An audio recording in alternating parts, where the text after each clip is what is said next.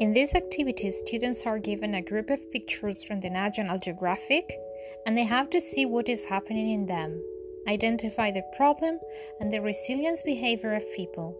They have to make a deep analysis of the suggested ideas, discuss their perspectives, and come to a conclusion.